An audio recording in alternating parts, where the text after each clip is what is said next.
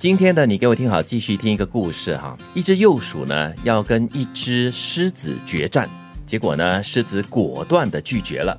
幼鼠就说了：“你害怕了吗？”狮子说。如果答应你，你就可以得到曾与狮子比武的殊荣，而我呢，以后所有的动物都会耻笑我，竟和幼鼠打架。哟，也对哈。哎，你自己加戏很爱演的，所以我是聪明的，不要来骗我这头狮子。哎，可是你这个狮子演的很像咬牙切齿的，干嘛嘞？这一段话太有智慧了。对，就是这个。君子不和小人斗。对我，我想起以前一位我我很欣赏的一一个朋友，他就讲的一段话嘛，他就说你不要跟那个什么白痴啊、疯子啊，就是争吵啊，争吵，因为你把自己拉到他的水平，他会赢，因为他比较有经验。真的是狮子不与小人斗哎，啊，君子啊，君子啊，我刚才讲什么？狮子。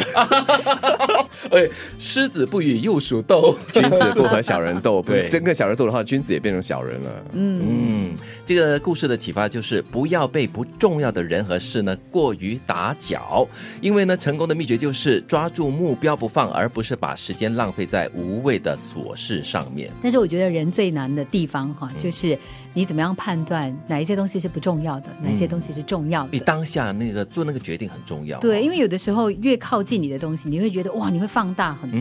可是实际上呢，你如果可以真的像像狮子一样把格局放大的话，你就会发现，哎呀，其实 OK 的，这些都是不需要去关注的东西。但是人都是有感情的动物，常常都会被情绪啊牵扯着，然后做出一些可能不是一定是正确的一些决定。对，所以哪有那么容易啊？我们说当局者迷嘛，是吗？你就被搅在。里面被搅得团团转，要不然是别人转你，不然就是你在那里自转。所以如果可以像这只狮子这样子，偶尔跳进跳出，跳高一点，我们叫做 macro view，啊，就是这个鸟看整个事件的话，可能你就可以像他这样子有这样的一个不同切角的来看这个战书。那你的意思就是说，他偶尔可以跟这个幼鼠玩一玩啦，打打闹闹一下。为什么他不是把幼鼠当对手，还是把幼鼠当玩具？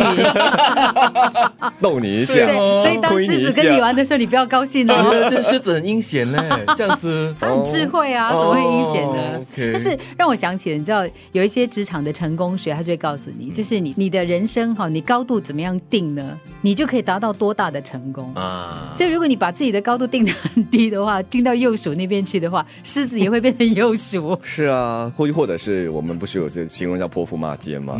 当你和另外一个人在街上这样子又吵又闹的话，你跟泼妇有些什么不一样？嗯。嗯，但是我是从这个故事有另外一个小小的领悟啦，就是你是不是偶尔呢也应该放下你的身段，或者是放低你的身段，嗯才可以看到那个身段的人，或者是那个程度所看到的一些视觉的一些事件。我觉得是可以从这个角度，但是呢，就这个故事的角度来看的话呢，可能更多的是提醒你说呢，我们把一些时间浪费在一些专门来挑小毛病的人啊，然后扰乱你的方向的人啊，结果呢，你达不到。目标，你达不到你的目的地，你结果花了很长的时间，甚至是所有的时间在这些呃无谓的小人小事上面。这个叫换位思考，对，尝试从这幼鼠的角度来看这份战书的目的何在，他就可以看出狮子就可以看出这幼鼠其实是在诱骗他，他是不怀好意的，所以这个狮子呢就懒得去 entertain 他了，去娱乐他、消遣他 这样子。嗯。